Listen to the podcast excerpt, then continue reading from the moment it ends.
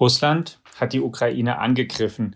Dieser Krieg findet in der Ukraine statt, in vielen Gebieten, in vielen Städten, hat tausende Menschen das Leben gekostet, Millionen vertrieben und er findet statt im digitalen, im Internet, denn auch in dieser Sphäre greift die russische Föderation die Ukraine auf verschiedenen Gebieten an und hat die Bedrohungslage auch darüber hinaus zugenommen auf der ganzen Welt. Auch Länder wie Deutschland, wie die Vereinigten Staaten sorgen sich darum, möglicherweise attackiert zu werden und suchen nach Wegen, wie sie sich hier besser schützen und verteidigen können, jetzt und in den nächsten Jahren und Jahrzehnten. Und genau darum wollen wir heute sprechen und herzlich willkommen im Digitech Podcast, liebe Hörerinnen und Hörer. Und wir sprechen über dieses Thema mit einer ausgewiesenen Expertin in diesem Bereich.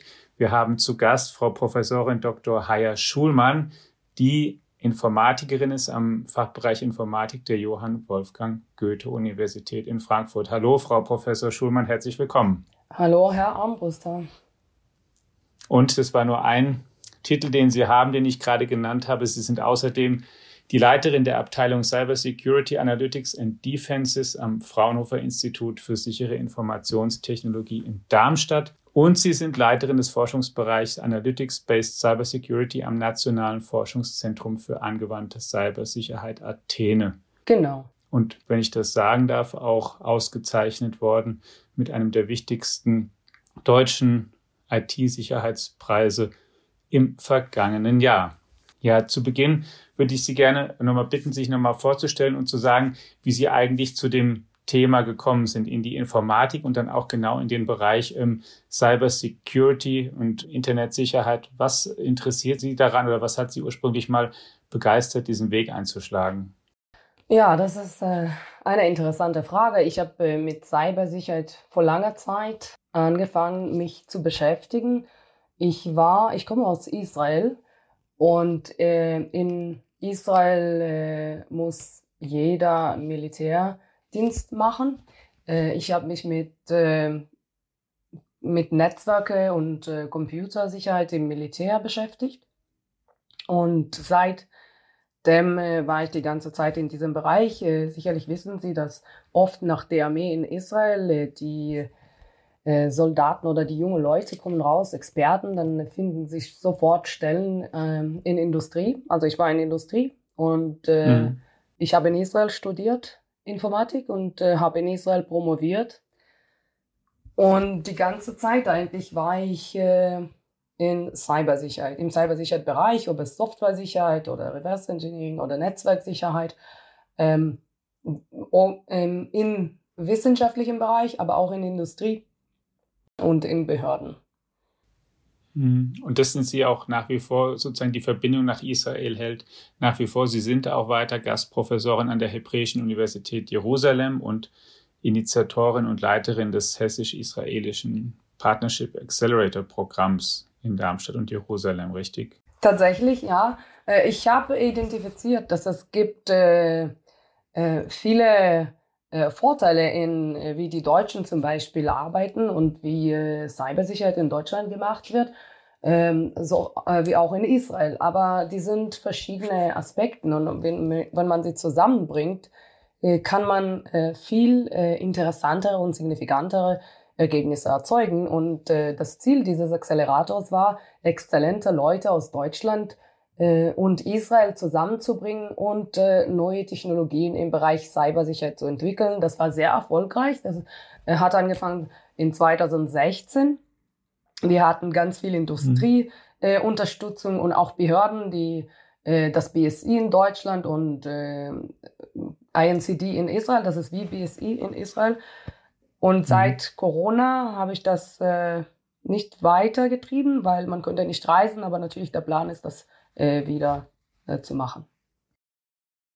Und das Thema ist eines, was das sozusagen an Prominenz ja unglaublich ähm, gewonnen hat und, und, und, an Bedeutung gewonnen hat. Ähm, durch den Krieg, aber auch schon davor, weil die Zahl der Cyberangriffe einfach ganz rasant gestiegen ist in den vergangenen Jahren schon gegen Unternehmen, gegen Einzelpersonen, gegen staatliche Einrichtungen. Aber jetzt ganz konkret auch eben im Rahmen des ähm, russischen Angriffs auf die Ukraine und mit dem, was da im Internet passiert ist, haben Sie sich auch ausführlich beschäftigt und ermittelt, ähm, welche Angriffe da eigentlich wie stattgefunden haben. Was können Sie uns denn bislang so aus den Ergebnissen sagen? Was hat Russland da gemacht? Ja, also okay, ich werde eine kurze Übersicht geben, weil ich denke, die Frage oder die Antwort ist komplex ein bisschen. Mhm. Die Ukraine war schon seit Jahren äh, das Ziel von Angriffen aus Russland. Es gab viele Hacking-Incidents. Äh, es gab vorbereitende Angriffe gegen die Ukraine durch Russland. Und äh, also ein paar Beispiele, die sicherlich äh, viele darüber gehört haben. 2014 gab es Cyberangriff auf der ukrainischen Wahlkommission, um die Wahl zu beeinflussen. Äh, 2015, mhm. das war sehr bekannt. Ich denke, das war der erste Angriff auf Stromnetz. Äh, in 2015 ukrainische Stromnetzbetreiber wurde angegriffen und äh, Stromnetz wurde lahmgelegt. 2017 äh, NotPetya Software hat Störungen in IT-Infrastruktur verursacht. Es war erst in der Ukraine, aber dann natürlich hat sich verbreitet weltweit und Schäden von Milliarden US-Dollar verursachte. Aber mhm. wegen aller dieser Angriffe in dieser Zeit hatte Ukraine ganz äh, viel äh, Hilfe und mit Hilfe westlicher Länder und mit westlicher Hilfe und die Unterstützung der USA hat Ukraine ihre Cyberabwehr sehr stark ausgebaut. Die Ukraine hat Fähigkeiten aufgebaut, äh, Cyberangriffe frühzeitig zu erkennen und sie abzuwehren, hat die Resilienz verbessert, sodass zum Beispiel im äh, Angriffsfall die Schaden schnell behoben werden. Also die Ukraine war schon sehr gut aufgestellt. Und es wurden mhm. übrigens auch Kompromittierungen gefunden. Zum Beispiel, es gab Schadsoftware im ukrainischen Eisenbahnsystem. Und äh, es wurde vor Kriegsbeginn oder vor der In Invasion gefunden und beseitigt. Wenn er es zugeschlagen hätte, hätte, er, hätte es Flü Fluchtmöglichkeiten äh, natürlich begrenzt innerhalb der Ukraine und beeinflusst. Äh, es hätte zu Chaos führen können, äh, weil wir haben gesehen, wie viele Menschen sind mit Eisenbahn nach Europa gekommen. Genau. Ähm, ja, also das ist nur ein Beispiel. Also Ukraine war schon sehr vorbereitet. Und dann im Februar begann äh, die Invasion. Und äh, die Invasion wurde durch verschiedene Cyberangriffen begleitet, Denial-of-Service-Angriffe, Defacement von Webseiten, das heißt Aufsetzen von gefälschten Webseiten, äh, sehr stark Desinformationskampagnen, Schadsoftware und Botnets sind. Aber was sehr interessant ist, es gab äh, mindestens sieben verschiedene Vipers, die gegen die Ukraine eingesetzt wurden. Äh, das müssen Sie jetzt, ähm, wenn ich da einmal einhaken darf, ein bisschen erklären und aufdröseln. Also es gibt verschiedene Methoden im Internet anzugreifen, die man durchführen kann. Sie haben auch ein paar schon genannt, Defacement zum Beispiel, Denial of, Denial of Service, ähm, Angriffe und dann die Viper, bevor wir das auf, auf Viper eingehen, was Sie jetzt verfolgen möchten, erstmal noch vielleicht zu den ersten, weil wir dann schon dazu kommen, wie macht denn das ein Angreifer? Was ist denn zum Beispiel ein, ein Defacement-Angriff? Ja, Defacement-Angriff ein Angriff ist, dass man äh, setzt auf eine Webseite, die so aufsieht, aussieht wie eine echte Webseite, aber die ist gefälscht. Und sie kann dann mhm. ähm, dafür verwendet werden, um Malware zu verbreiten. Äh, es kann für auf alle Re Rechner Malware verbreiten, aber es könnte auch sich auf bestimmte Ziele begrenzen und sagen, okay, ich werde Malware nur auf IP-Adressen oder Quellen, die aus der Ukraine kommen, verbreiten ähm, oder spezifische Be Behörden oder spezifische Organisationen. Äh, das ist sehr bestimmt, äh, sehr, sehr bekannte An Anfallstor, die Kriminelle mhm. verwenden. Und äh, das war auch sehr stark in der Ukraine. Also äh, die, diese gefälschten Webseiten, wie gesagt, können zur Verbreitung von Malware verwendet werden, aber auch zur Verbreitung von Fake News und äh, falsche, Info also falsche Informationen, falsche Nachrichten mhm. und so weiter. Und die Seiten sind dann zum Beispiel, dass man versucht, eine Seite von der Regierung zu fälschen. Also eine Seite, wo man weiß, da gehen ganz viele Leute drauf, um sich über bestimmte Sachen zu informieren, die sie eigentlich als vertrauenswürdige Quelle empfinden und ansteuern. Und über so eine Seite, wenn man die gut ähm, eben fälscht und nachmacht, dann versucht man Einfluss zu nehmen auf das Land. Genau. Das, das Ziel war tatsächlich Einfluss zu nehmen, aber auch das Land zu schwächen, äh, Zweifel einpflanzen, Angst zu verbreiten und natürlich Kommunikation und Ko Koordination zu verhindern, weil wenn die Regierungsstellen können keine äh, Nachrichten für die Bevölkerung verbreiten oder veröffentlichen, ähm, das natürlich verursacht ganz viel Chaos und Zweifel Und äh, es gab tatsächlich auch keine Kommunikation. Die Russen haben äh, sehr stark Kommunikation angegriffen, auch durch Vipers äh, und auch durch äh, Denial of Service angriffen und äh, Defacement von Webseiten. Das sind Begriffe, die Sie jetzt auch nochmal erklären müssen. Natürlich ein Viper ist, weil Sie das gesagt haben, dass das vielleicht da was Besonderes war. Ja, Viper, das ist eine Software, die Rechensysteme löscht und unbrauchbar macht. Also eigentlich die Systeme zerstört. Und es gab mhm. mindestens sieben verschiedene Viper-Arten, die gegen die Ukraine eingesetzt wurden. Und äh, manche, manche Vipers haben sich konzentriert äh, auf äh, Speicher und Datenlöschung, aber auch manche haben sich auf Netzwerkgeräte konzentriert, wie Router und, äh, und, und so weiter. Und das mhm. haben wir auch im letzten Fall gesehen, also äh, Viper, das Acid äh, Rain genannt wurde. Ähm, mhm. das, äh, das, hat, das hat versucht oder das hat zur Korruption von Mil militärischen Notfallkommunikation in der Ukraine geführt durch äh, ein Satellitensystem oder Satellitenkommunikationssystem, das es angegriffen hat. Das, dieses Satellitensystem wird äh, von Viasat betrieben und diese ASI-Drehen, mhm. ähm, ihr Ziel war, äh, dass, äh, die Netzwerkgeräte zu löschen. Und äh, laut Untersuchungen von verschiedenen äh, Sicherheitsexperten und was wie, woran wir arbeiten, sehen wir, dass ähm, ACID äh, Rain Viper hat zu den Auswahl von KASAT-Satellitennetzwerk in Europa geführt. Mhm. Und wegen Kommunikationsstörungen konnten fast äh, 6000 Windkraftanlagen äh, von Firma Enercon nicht ferngesteuert werden. Also sie haben weiter funktioniert, aber könnten nicht ferngesteuert werden. Und zusätzlich, also warum wurde es angegriffen? Weil in der Ukraine äh, dieses Satellitennetzwerk wurde zur Militär-Notfallkommunikation verwendet. Äh, aber de, der Angriff, wie gesagt, war weltweit spürbar. Das sind die Kollateralschäden, die wir äh, sehen. Was spezifisch in diesem Fall passiert ist, es wird vermutet, dass die Hacker ein fehlkonfigurierter VPN ausgenutzt haben, um reinzukommen.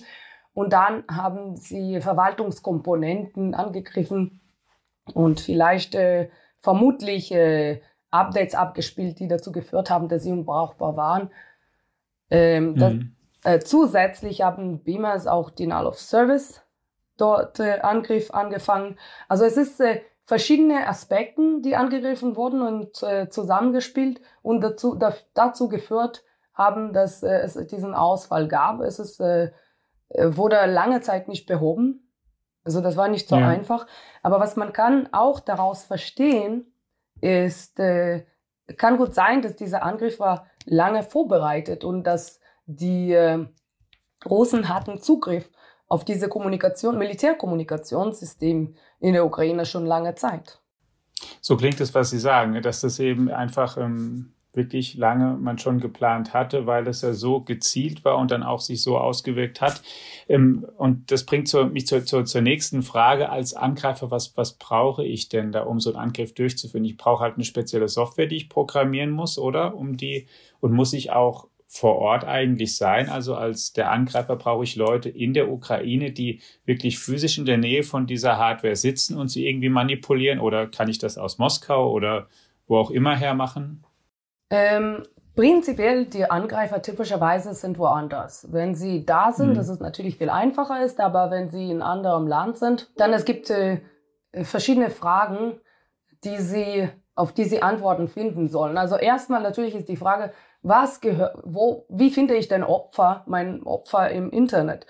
Welche digitale Ressourcen hat dieser Opfer? Welche Domäne hat er und welche IP-Adressen? Wie heißt der Opfer? Also wenn Sie zum mhm. Beispiel mich finden wollen im realen Welt, dann wissen Sie, wie ich heiße, dann können Sie äh, finden, wo ich wohne und so weiter. Aber in, im Internet ist es ein bisschen anders und man muss finden, welche digitale Ressourcen gehören zum Opfer. Das ähm, das ist nicht so einfach, weil äh, tatsächlich sogar Organisationen selber oft wissen gar nicht, was sind die alle äh, digitale Ressourcen, die sie haben, welche Speicher haben sie oder Datenbanken haben sie im Cloud, äh, welche IP-Adressen alle haben sie.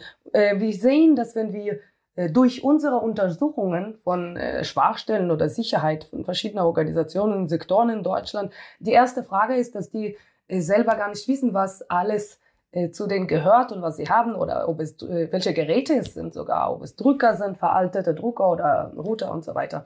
Und das mhm. müssen die Kriminellen natürlich alles beantworten, was es alles sind und dann Schwachstellen zu finden und durch diese Schwachstellen reinzukommen. Was ist so eine Schwachstelle? Mal für jemanden, der wie ich jetzt gar nicht aus der Softwarewelt ja. ursprünglich kommt, dass ich einfach mir das vorstelle, mal ja. ein bisschen vorstellen kann.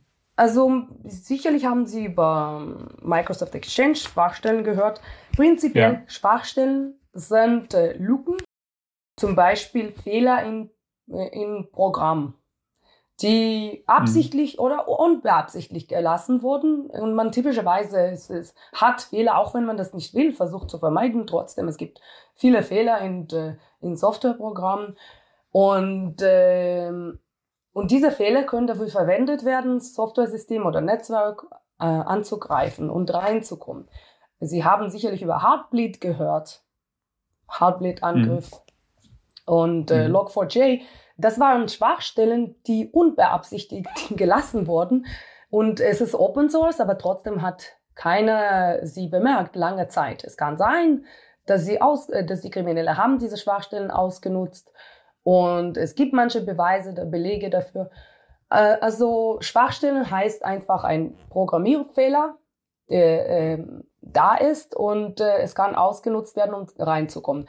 Äh, um Programmierfehler zu beheben, äh, die IT-Hersteller werden Updates ähm, zur Verfügung stellen. Und was wichtig ist, ist, dass diese Updates abgespielt werden.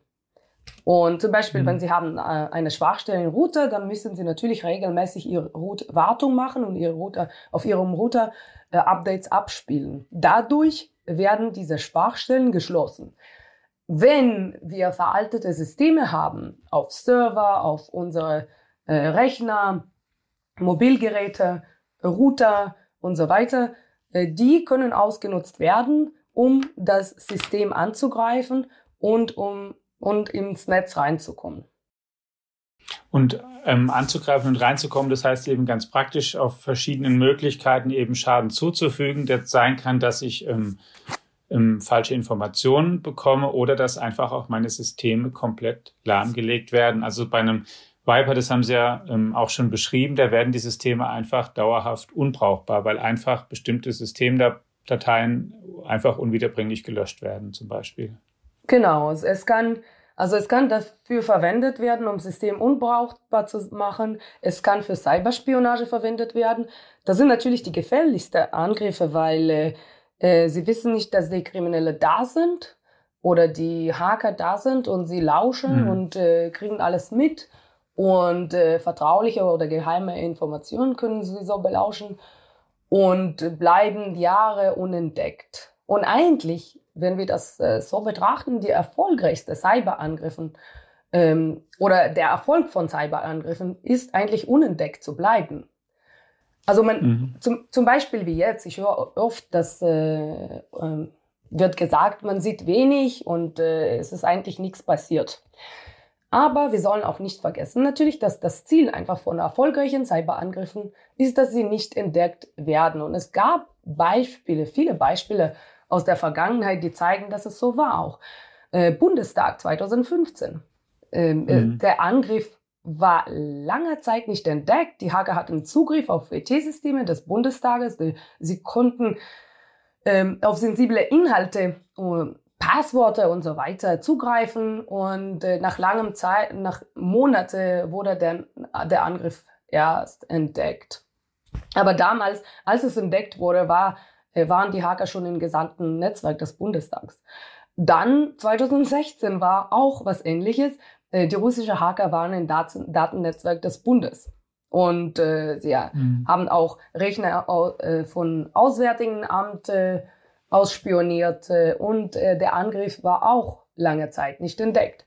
Jetzt noch ein Beispiel, der nicht vor langer Zeit bekannt geworden ist, ist, dass es gibt Vermutungen, dass in Ungarn es gibt schon seit Jahren massive russische Geheimdienstoperationen gegen ungarische Ministerien und dass äh, äh, die Hacker haben sogar Zugriff auf gesamte IT-Systeme und Netzwerke und so weiter. Ähm, das heißt, die erfolgreichen Angriffe sind die, die wir nicht sehen. Äh, die Menschen im Internet haben das Gefühl, wenn äh, wir die Verbindung haben und wenn keine hat unsere Daten verschlüsselt, dann ist es doch alles okay. Aber die Verschlüsselung ja. und Lös äh, Lösegeld, das die Kriminelle ähm, fördern, oder Vipers, die sind Angriffe, die spürbar sind und typischerweise werden Verschlüsselung oder Ransomware wird, wird verwendet, um von cyberkriminelle Gruppen, die finanziell motiviert sind. Und Vipers werden verwendet, so was wie in diesem Fall mit Russland und Ukraine, um Chaos in Ukraine zu verbreiten und Kommunikation zu verhindern. Aber Angriffe, die äh, langfristige Ziele haben, die strategisch äh, operieren, zum Beispiel, wenn wir überlegen, ob es Angriffe jetzt gegen Deutschland äh, sind und gibt, die werden natürlich, natürlich lange Zeit nicht entdeckt äh, werden wollen. Und äh, wenn es so zu einem Tag kommt, dass sie ak sich aktivieren wollen und äh, mhm. Viper verwenden, dann, dann wird es natürlich zu spät. Also was ich sagen will, ist, äh, man muss im Betracht immer haben, äh, man muss nicht vergessen, dass die erfolgreichen Angriffe heißen, dass wir sie nicht finden. Und tatsächlich. Wir sie nicht finden und dass sie genau. auch eben eine Weile früher schon begonnen haben, weil eben auch der Angreifer schon sehr früh dann damit seinen Angriff vorbereitet, damit er eben genau. sich, in, wie Sie gesagt haben, in dem System ausbreiten kann. Genau. Und wenn er dann wirklich möchte, dass er sich dann plötzlich aktiviert und dann den großen Schaden auslöst. Aber das ist genau wie es in, in der Ukraine war. Die Russen haben mhm. diese Cyberangriffe äh, lange vor der Invasion vorbereitet und sie waren lange vor der Invasion in Systeme. Das ist jetzt was, wo ich gleich zu kommen würde. Ich möchte einmal sozusagen so ein kleines Zwischenfazit ziehen. Sie haben, was ich sehr interessant finde, erstmal erklärt, auch welche verschiedenen Angriffstypen es gibt. Es gibt eben Angriffe, die machen wirklich Systeme kaputt und damit Rechner oder Geräte einfach unbrauchbar. Und es gibt zum Beispiel Angriffe, die Chaos verursachen sollen, die die Leute falsch informieren, missinformieren sollen, die einfach verhindern sollen, dass Kommunikation stattfindet. Und das zeigt ja auch so ein bisschen eben auch, wie, wie, wie wir mittlerweile mit den Geräten umgehen und wie viel Kommunikation eben darüber abläuft zwischen Menschen einfach ganz normal im Alltag oder aber auch zwischen eben Regierungen und Menschen, um ähm, die Menschen darüber zu informieren. Man hat ja auch in diesem Krieg schon gesehen, da gab es ja zum, zum Teil auch, auch bestimmte Deepfake-Videos, in denen der ukrainische Präsident dann, der gar nicht das echt gesagt hat, aber er wurde dann dargestellt und hat dann schon praktisch kapituliert. Dann ist er dann selbst, ähm, ich glaube, ich glaube, auf, Facebook dann gegangen, ein paar Minuten später und hat gesagt, nein, ich bin noch hier, ich habe nicht kapituliert, weil er das Video, was dann als, als Fake-Video, was dort gesendet wurde, eben gar nicht, ähm, gar nicht so schlecht war oder zumindest man den Verdacht hatte, man konnte das, ähm, mhm. also dass viele Menschen es glauben. Also es gibt einfach verschiedene Schichten und verschiedene Möglichkeiten, um da wirklich ähm, großen, großen Schaden zuzufügen. Ein Komplex, auf den ich jetzt gerne kommen würde, ist, ähm, und den Sie auch schon angetippt haben mit, wenn Sie sagen, naja, wir haben ja gesehen, die Russen haben sich eigentlich schon viel länger dort ausgebreitet in der Ukraine. Wie stellen Sie denn als Cybersicherheitsexpertin fest, woher so ein Angriff kommt und wer dahinter steckt? Ja, so, das ist eine komplexe Antwort wieder. Wer dahinter steckt, ist nicht einfach rauszufinden, weil hm. Man kann natürlich die Infrastruktur finden und typischerweise findet es auch, äh, sie auch, aber das Problem, äh, wer die betreibt. Äh, es gibt falsche Flaggeoperationen, die viele verschiedene hm. Staaten betreiben. Also ich gebe als Beispiel, dass äh, russische Cyberkriminelle Gruppe, kriminelle Gruppe, die Regierung nahesteht, hat äh, eine Infrastruktur von iranischen APT-Gruppe oder Cyberkriminelle Gruppe übernommen. Und die Iraner mhm. haben das nicht bemerkt und die, und die Russen haben diese Infrastruktur verwendet, um viele verschiedene Ziele weltweit anzugreifen. Alle haben gedacht, das waren die Iraner, weil die iranische Infrastruktur hat äh, diese Angriffe durchgeführt. Aber eigentlich, das, das waren die Russen, die Schwachstellen gefunden haben und haben diese Infrastruktur übernommen. Ähm, es war nur wegen Fehler von äh, dieser russischen Gruppe, äh, die, hieß Tola, die heißt Tola, äh, entdeckt, Semantik mhm. hat das entdeckt. Das eigentlich, das war die russische Gruppe, aber sonst hätten wir das nicht gewusst. Deshalb würde ich sagen, diese Zuordnung oder Attribution im Internet ist eigentlich sehr schwierig. Auch wenn wir finden, die Infrastruktur und sie ist zum Beispiel oder gehört einer iranische Gruppe, können wir nicht wirklich sicher sein, ob es Iran ist oder jemand anders, die, der einfach die Kontrolle über diese Infrastruktur übernommen hat. Aber mhm. Vielleicht nochmal zu dem konkreten Fall. Ähm, wenn Sie das jetzt nämlich schon so sagen, Sie haben dann ja da in dem Fall eben doch rausgefunden, dass es nicht aus Iran kam, sondern aus Russland. Und was, was hat Sie da auf die Spur gebracht? Welches, welches Indiz oder welcher, sozusagen, um es mal aus dem Analogen zu übertragen, was hat sozusagen die Spurensicherung entdeckt, was dann nach Russland geführt hat? Ähm, Semantik. Äh, Semantik hat ein, ich denke, Datei gefunden, dass es war einfach von Tola auf äh, dieser Infrastruktur. Okay, und die war. Dadurch könnten sie diese Attribution dann richtig machen. Ähm, was, äh, welche Datei das war, ich erinnere mich nicht. Damals habe ich das äh, angeguckt. Also, aber es ist aber sowas wie ein Fingerabdruck, ne? wie wenn ich am Tatort einen Fingerabdruck hinterlasse. Ähm, und dann kommt die ähm. Spurensicherung, kann man das so vergleichen? Ja, Schaut sich das an und sieht, aha, da war von dem ein Fingerabdruck, auch wenn er vielleicht ähm, sich anders kostümiert hat, angezogen hat, aber mit dem Fingerabdruck wusste man dann doch, das war ähm, ich. Ja, genau.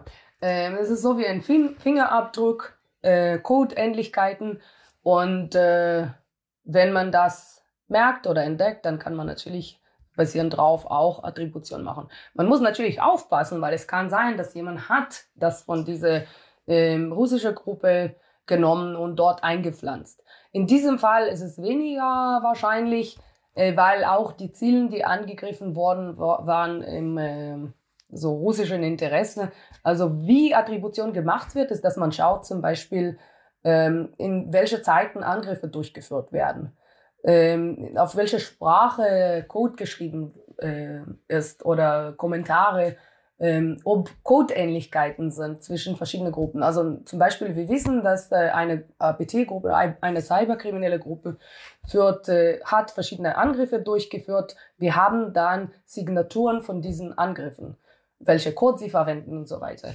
Dann kann man sehen, ob ähnliche Codefragmenten wurden auch in ähm, neuen Angriffe verwendet. Und dann man mhm. nimmt diese alle, oder welche Infrastruktur und so weiter. Und dann man nimmt diese alle Indizien, nimmt sie zusammen, äh, auch überlegt die politischen Ziele, ob es wirklich passt zu russischen politischen Ziele oder zu iranischen, chinesischen, äh, chinesischen oder amerikanischen und kann man ähm, Attributionen machen. Natürlich ist es nicht 100% sicher, weil es kann sein, dass es so äh, wurde gemacht, dass es so aussieht. Wir wissen, dass auch äh, USA zum Beispiel hat äh, falsche Flagge-Operationen durchgeführt. Also das ist nicht nur Russland, äh, viele verschiedene Länder mhm. machen das. Aber woran wir sicher sein können, ist, äh, welche Infrastruktur oder Server uns angreift. Äh, ich gebe ein paar Beispiele, die nicht vor langer Zeit mhm. passiert sind. Äh, in Russland versuchen die ähm, äh, Dienstleister äh, IT, Internet zu oder Twitter zu blockieren, sodass die ähm, Videos, die dort sind, werden nicht zugänglich für die russischen Bürger. Und, äh, und russische ISPs oder Internetdienstleister haben vermutlich, also die Vermutung ist, dass es eine Feldkonfiguration war, aber dadurch haben sie äh, Verkehr, Verkehr, Verkehr zu Twitter im Internet umgeleitet. Okay. Und äh, dann Twitter war nicht zugänglich aus verschiedenen Netzen, für verschiedene Netzen. Das äh, passiert oft im Internet, solche Verkehrsumleitungen, Angriffe, mhm. Verkehrsumlenkung, Angriffe. Und man kann immer wissen, äh, was die Quelle ist, wer das macht. Und natürlich in diesem Fall wusste man auch, dass die, äh, dieser russische Dienstleister hat das gemacht. Ähm, Verkehrsumleitungen werden oft gemacht. Es gab äh, wirklich Jahre, es gibt eine lange Geschichte von solchen Angriffen. Äh, wenn man Verkehr umleitet oder wenn eine kriminelle Gruppe macht so eine Umleitung, was das heißt? Das heißt, wenn sie kommunizieren, zum Beispiel zwischen Frankfurt und Berlin, und dann wird ihre Kommunikation im Internet durch Russland laufen. Und sagen wir, dass mhm. es gibt direkte Verbindung, das muss nicht durch, durch Russland laufen, aber es wird so durch Russland laufen. Es gibt zwei Probleme mit solchen Angriffen. Erst ist, dass äh, es sehr schwierig zu entdecken. Es ist nicht so einfach zu entdecken. Es gibt äh, mehrere solche Angriffe, die Jahre oder Monate nicht entdeckt wurden. Und natürlich viele Angriffe wurden auch gar nicht entdeckt, von denen wir gar nicht wissen. Und mhm. äh, weil es ist nicht so wie in realem Welt, wenn Sie mit dem Auto fahren und Sie fahren statt äh, Frankfurt, Berlin, Sie fahren durch Russland, sicherlich werden Sie das mitkriegen. Das etwas, ja. da, das stimmt nicht. Im Internet merken Sie das nicht, weil äh, auch wenn die Latenz ein bisschen höher ist äh, in ihrer Kommunikation, ist es nicht so signifikant, dass wir das mitkriegen können. Es sind Sekunden oder Bruchteile von Sekunden genau. einfach. Und die ist mir, ja, genau. Genau, also das, mhm. tatsächlich in 2013 zum Beispiel, es gab diese Verkehrsumleitungen ähm, gegen Kommunika Be Behördenkommunikation in den USA und Verkehr wurde durch ähm, Internetdienstleister in Belarus umgelenkt wurde. Das okay. heißt, wenn sowas passiert, das heißt, dass natürlich der, die, der, der diese Umlenkung macht, der kann alles mitlesen, äh, sogar ändern. Und, äh, und wenn sie das nicht mitkriegen, das ist natürlich äh, sehr gefährlicher Angriff. Aber wenn man das mitkriegt, natürlich weiß man, wer die Quelle ist und wer das macht und kann dann diesen Angriff blockieren oder verhindern.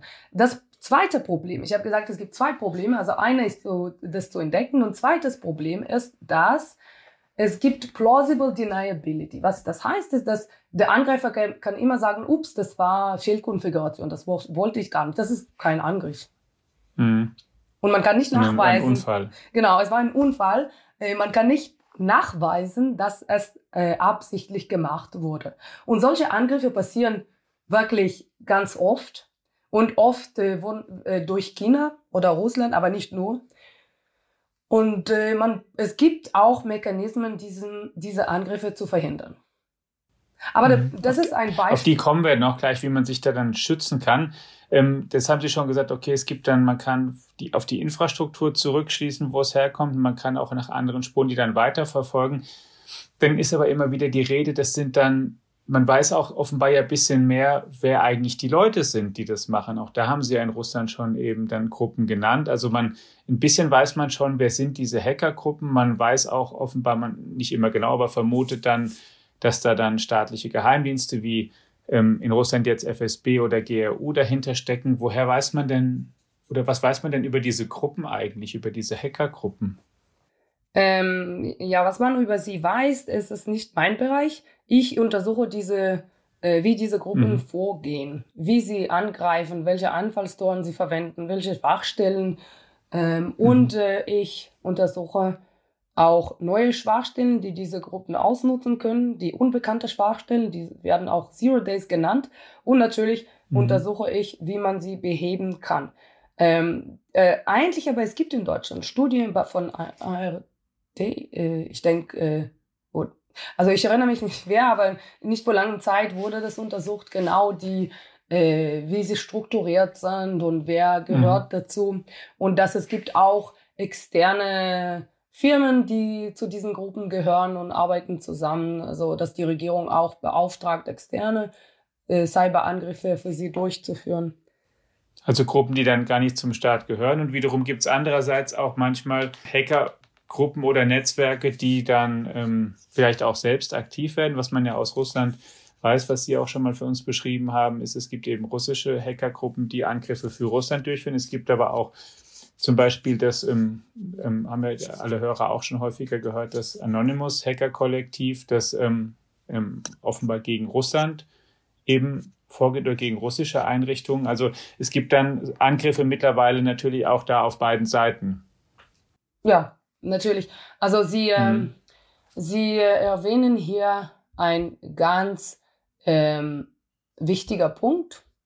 Und das ist die Vergeltung Angriffe gegen Russland ähm, von Anonymous, aber auch anderen. Es gab und es gibt mhm. Vergeltungsangriffe, diese, die äh, genannt werden Hackbacks, durch die mhm. Ukraine gegen Russland, äh, durch die ukrainische Regierung, die aufgerufen hat, äh, die Welt Russland äh, bei Cyber anzugreifen. Und dadurch, ähm, äh, es gibt jetzt weltweite Angriffe auf beliebige Ziele in Russland. Ähm, mhm. dadurch entstehen Schäden, die man sicherlich nicht haben möchte. Es gab auch Kollateralschäden in Deutschland, oh, sowohl durch die russischen Cyberangriffe, aber auch als durch die Hackbacks, die mhm. auf Russland jetzt gerichtet sind. Also ähm, auch Rosneft Deutschland angegriffen wurde von Anonymous.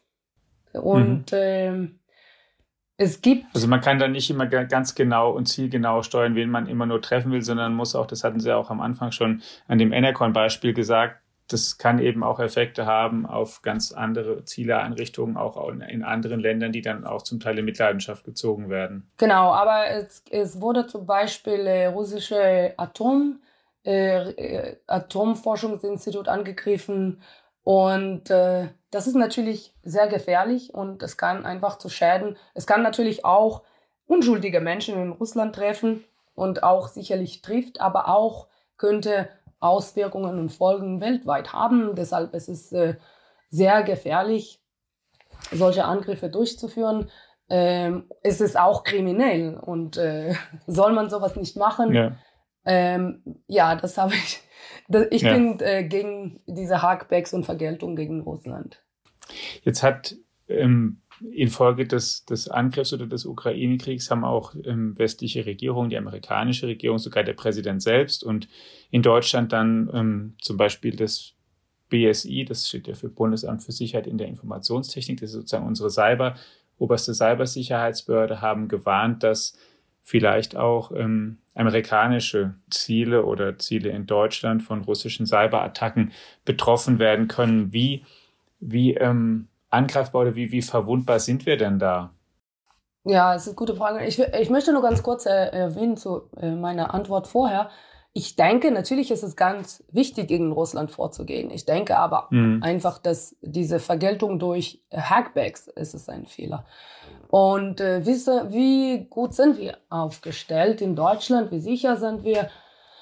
Ähm, gut, also wir eigentlich messen regelmäßig Internetinfrastruktur und haben äh, umfangreichen Studien gemacht, wie verwundbar sind wir in Deutschland. Und wir haben vor der Bundestagswahl allen im Bundestag vertretenen Parteien untersucht, ihre Infrastrukturen. Und wir haben auch äh, Forschungseinrichtungen untersucht, ähm, auch kritische Infrastrukturen, Behörden, und wie gesagt, wir lernen auch oder untersuchen auch, was sind die typischen Angriffe und wie gehen die Angreifer vor. Und die Einfallstoren sind ähnlich. Die Opfer bekommen Spearphishing-E-Mails, auf die man reagieren soll, indem man sie äh, Passworte oder vertrauliche Informationen rausrücken sollen. Ähm, Einbringen von Schadsoftware, Manipulation im Netz, Verkehrsumleitungen, ähm, natürlich Ausnutzen von Schwachstellen, die nicht behoben wurden. Und mhm. äh, viele Sektoren äh, sind angreifbar. Es sind so verschiedene Ähnlichkeiten. Ähm, man muss natürlich aktiver sein. Man muss auch natürlich nicht vergessen, was wir schon gesagt haben, ist, dass diese Angriffe haben äh, lange Vorlaufzeiten. Und ja. äh, und, und das heißt, dass äh, man muss jetzt aktiv sein und man muss äh, Updates abspielen und äh, man muss äh, auf Sicherheit achten und Backups machen. Das sind die Sachen, die halt äh, Best Practices sind, die man äh, immer machen muss. Man muss aber auch langfristiger äh, denken und planen und aktiver sein im Bereich von, was sind die Infrastrukturen, die sicherer sein können, was sind die zukünftige Möglichkeiten ähm, wie aktive Cyberabwehr und Zero Trust Architektur, die äh, in den USA wird jetzt umgesetzt. Also und das sind Themen, die erstmal jeden Einzelnen angehen, aber dann vor allen Dingen mit denen sich auch gerade Unternehmen befassen müssen. Also Cybersicherheit ist einfach mittlerweile auch für jedes deutsche Unternehmen, das sollte man vielleicht ja auch nochmal sagen, ein ein wichtiges Thema. Es ist kein einfacher Randaspekt, sondern was, mit dem man sich ähm, auseinandersetzen muss, weil auch gerade oft die eigene IT-Abteilung für sowas gar nicht ähm, ausgestattet oder vorgesehen ist. Die sind ja oft auch vielfach mit ganz alltäglichen Dingen befasst, wie dass sie Mitarbeitern sagen oder nochmal erklären müssen, wie man bestimmte Programme benutzt oder dass man ihnen eine neue Software beibringt oder sowas, aber dass sie gar nicht die Kapazitäten auch gerade als kleineres Unternehmen haben, um ähm, da ausführlichen Schutz ähm, aufzubauen und dann natürlich für ähm, öffentliche Einrichtungen, Behörden, Ministerien und dann, wie Sie schon gesagt haben, kritische Infrastruktur. Also alle, die im, im, im Energieversorger, Kraftwerke, also alle die müssen sich mit dem Thema eigentlich sehr ausführlich beschäftigen, richtig? Ja, also es ist genau wie Sie sagen. Es, ist, es braucht Mischung aus Sachen, die man eigenverantwortlich individuell macht, äh, aber auch gemeinschaftlich durch äh, Sicherheitsgesetzgeber und äh, auch äh, die Wirtschaft gemeinschaftlich. Äh, was gibt da individuell? Man braucht hinreichend viel Geld, hinreichend viel Personell. Äh, beides ist ein Problem. Personale sind äh, Ausbildungsproblem. Investitionen, auch Investitionen, dass jede Organisation sollte 10 bis 20 Prozent ihre äh, äh, Budgets in IT-Sicherheit investieren. Cyberhygiene, es gibt viele Dinge, die man tun kann und muss, IT-Grundschutzgesetz. Ähm, mhm. Und natürlich, wie schon gesagt wurde, wir müssen weiterlaufen, moderne IT-Sicherheitsarchitekturen umsetzen. Im gemeinschaftlichen Bereich Weiterbildung, angewandter Forschung sollen wir ambitionierter werden. Deutschland ist eigentlich gut aufgestellt, aber im Vergleich zu anderen Staaten äh, sind wir äh, nicht so äh, ambitioniert wie zum Beispiel die USA.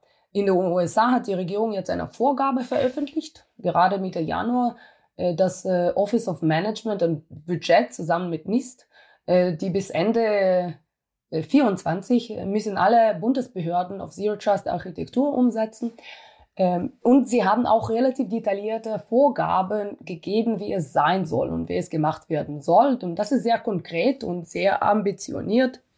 Äh, das müssen Sie auch noch mal ganz kurz erklären, Zero Trust Architektur für Leute, die nicht in der IT-Sicherheit sind, was das bedeutet. Ja, die Zero Trust Architektur geht davon aus, dass man kommt immer in Systeme rein. Also es wird immer Kompromittierungen geben und man muss jedes Computer und jedes System selbst abschützen oder schützen, unabhängig von anderen, von Netz.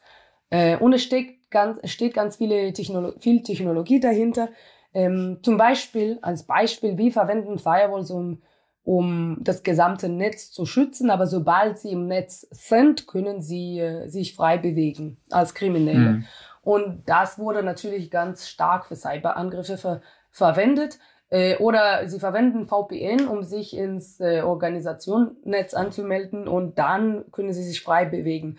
Ähm, das haben wir gesehen, zum Beispiel im Fall im Colonial äh, Pipeline-Fall in USA haben die kriminelle Passwort für VPN von Colonial gefunden und dann müssten sie einfach ins Netz reinkommen und dann könnten sie sich frei bewegen. Aber wenn man äh, ge, äh, ge Server, einzelne Server beschützen muss und nicht das Netz insgesamt, mit zum Beispiel man steckt das Netz hinter einem Firewall, wenn man einzelne Systeme beschützen muss, dann ist es viel schwieriger, sich frei zu bewegen, weil auch wenn man einen Server kompromittiert hat, äh, das hilft gar nicht, um sich zu verbreiten. Und das, mhm. das ist die Hauptsache. Zusätzlich in dieser Zero Trust Architektur in den USA, das Ziel ist, überhaupt äh, auf Passwörter zu verzichten, wenn es nie und auf äh, Multifaktor-Authentifizierung umsteigen. Aber äh, natürlich auch, wenn es nicht ist es nicht so einfach und äh, sie verstehen das auch, dass vielleicht wird das gar äh, nicht so leicht gehen. Also sie sagen, dann muss man mhm. natürlich sichere Passwörter regelmäßig ändern und äh, Multifaktor-Authentifizierung verwenden. Das Problem im Fall von Colonial Pipeline war, dass sie haben äh, das Passwort gar nicht äh, geändert. Und äh, wenn die mhm. Kriminellen ihn gefunden haben, haben könnten, könnten sie das Passwort sofort verwenden und es hat funktioniert. Also das sozusagen auch als Fußgängerregel und was eigentlich selbstverständlich sein sollte, Passwörter muss man regelmäßig einfach ändern oder, oder es lohnt sich, das einfach zu machen und auch nicht für jeden Zugang, den man hat, dieselben Passwörter verwenden, damit man genau. einfach selbst weniger anfällig ist. Ganz wichtig natürlich, dass man verschiedene Passwörter ja. für verschiedene Dienste verwendet. Es ist nicht so einfach, jetzt irgendwelche Tokens einführen, dass äh, man verwendet Passwörter mit Two-Factor-Authentification oder Multifaktor. Ähm, wir verwenden mhm. zum Beispiel ganz oft, verwenden Menschen Handys. Das ist auch für Phishing-Angriffe anfällig. Und man muss wenigstens darauf achten, dass man die Passwörter regelmäßig ändert und verschiedene Passwörter für verschiedene Dienste verwendet, so dass wenn ein Passwort liegt oder kompromittiert wird, wird das nicht alle Dienste sofort dann kompromittieren. Mhm.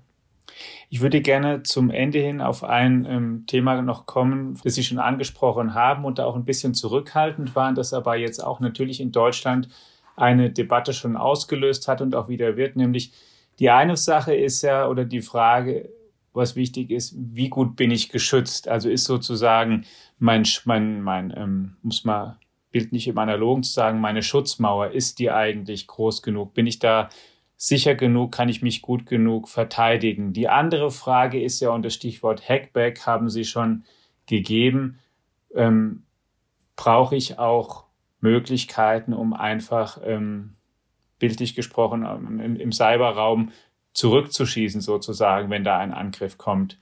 Man kann ja sagen, okay, Verteidigung ist eins, aber im Zweifel muss ich vielleicht auch in der Lage sein, so einen Angreifer einfach mal auszuschalten. Und wenn der halt versucht, mein System lahmzulegen, dass ich halt vielleicht, ähm, wenn er es nicht schafft, dann eben seins lahmlege direkt, damit er in Zukunft das halt einfach nicht mehr äh, solche Angriffe durchführen kann. Das Thema hat an Prominenz auch gewonnen, dadurch, dass jetzt vor ein paar Tagen auch unsere Innenministerin Nancy Faeser sich ähm, in dieser Hinsicht geäußert hat.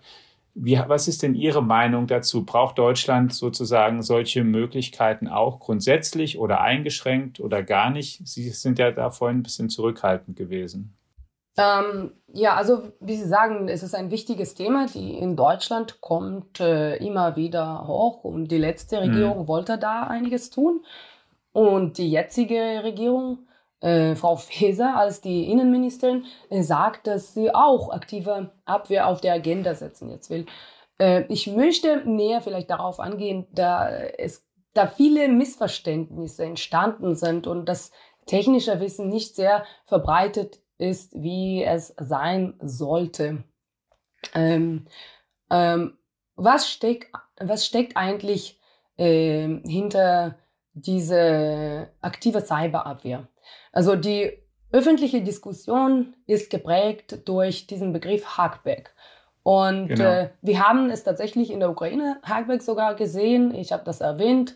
Ähm, da, darauf ruft die ukrainische Digitalminister, Ziele in Russland anzugreifen. Man macht Vergeltung, man greift beliebige Ziele an. Das ist äh, nicht effektive Cyberabwehr und das ist nur Vergeltung. Es gibt äh, viele Artikel und Aussagen von klugen Leuten zu diesem Thema. Äh, aber man sieht, dass das technische Verständnis für Maßnahmen und deren Grenzen ist nicht sehr ausgeprägt. Also was mhm. gehört zu effektivem, aktivem Cyberabwehr? Natürlich gehört dazu Cyberintelligence. Man muss Informationen einsammeln über wie Kriminelle vorgehen zum Beispiel, über welche Einfallstore sie verwenden und welche Schwachstellen wir, welche Angriffssektoren. Das ist eigentlich genau, was wir in Athene auch machen. Aber man muss auch ähm, technologische äh, Mechanismen entwickeln, die ein, ein Cyberangriff abwehren können. Und was bedeutet das? Das ist eine wichtige Frage. Ähm, es gibt verschiedene Angriffe wie Denial of Service und uh, Umlenkung, ganz oft Verkehrsumlenkung. Und da wir haben schon angefangen zu reden über Verkehrsumlenkung, las, nehmen wir das als Beispiel. Wenn mhm. wir angegriffen werden und jemand äh, lenkt unser Verkehr um oder Kommunikation um durch ähm, seinem Netz und dann kann alles mitlesen und mithören. Das Ziel ist ganz schnell so einen Angriff zu erkennen und natürlich zu ver verhindern. Und, mhm. äh, in, und das kann gemacht werden durch äh, verschiedene Mechanismen im Internet. Man kann zum Beispiel ähm, in Routing so, so solche Paketen verschicken, dass es wird verhindern solche Angriffe. Ähm, das heißt gegen mhm. Gegenumleitung.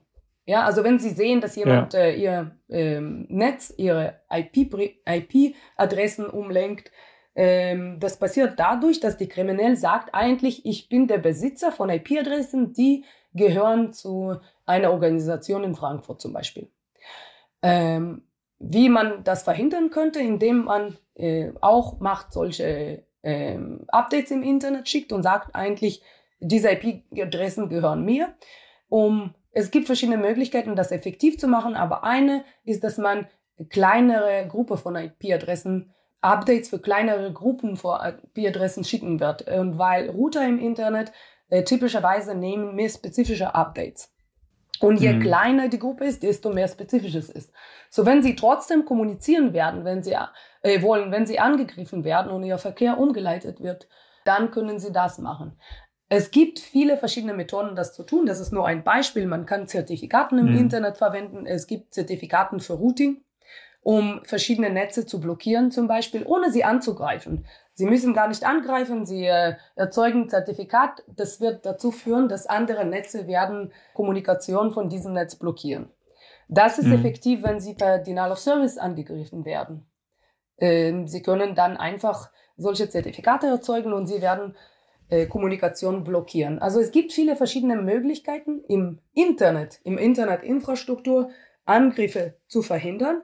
Ähm, und die sind sogar viel effektiver, als wenn man sagt, okay, ich habe ich hab ganz viele Di Diskussionen gehört, dass man redet, wenn man redet über aktive Cyberabwehr, denkt man, dass man redet über äh, Ausnutzung von Schwachstellen, die gelassen wurden.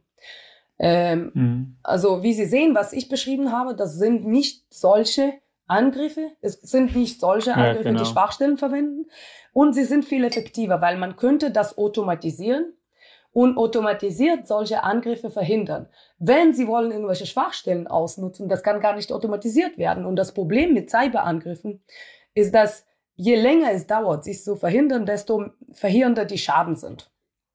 Und eigentlich mhm, das also Ziel ist, die Schaden ganz schnell zu beheben. Und indem man äh, die, äh, in Schad die Schaden ganz schnell beheben kann, kann man äh, Sicherheit gewährleisten.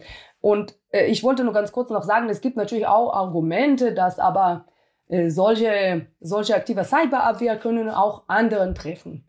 Wenn zum Beispiel wir wissen, dass ein Netz aus äh, Russland oder China oder egal wo uns angreift und wir blockieren Kommunikation von diesem Netz, bis der Angriff aufhört, dann blockiert das auch vielleicht andere Benutzer, die oder Menschen, die eigentlich uns gar nicht angreifen.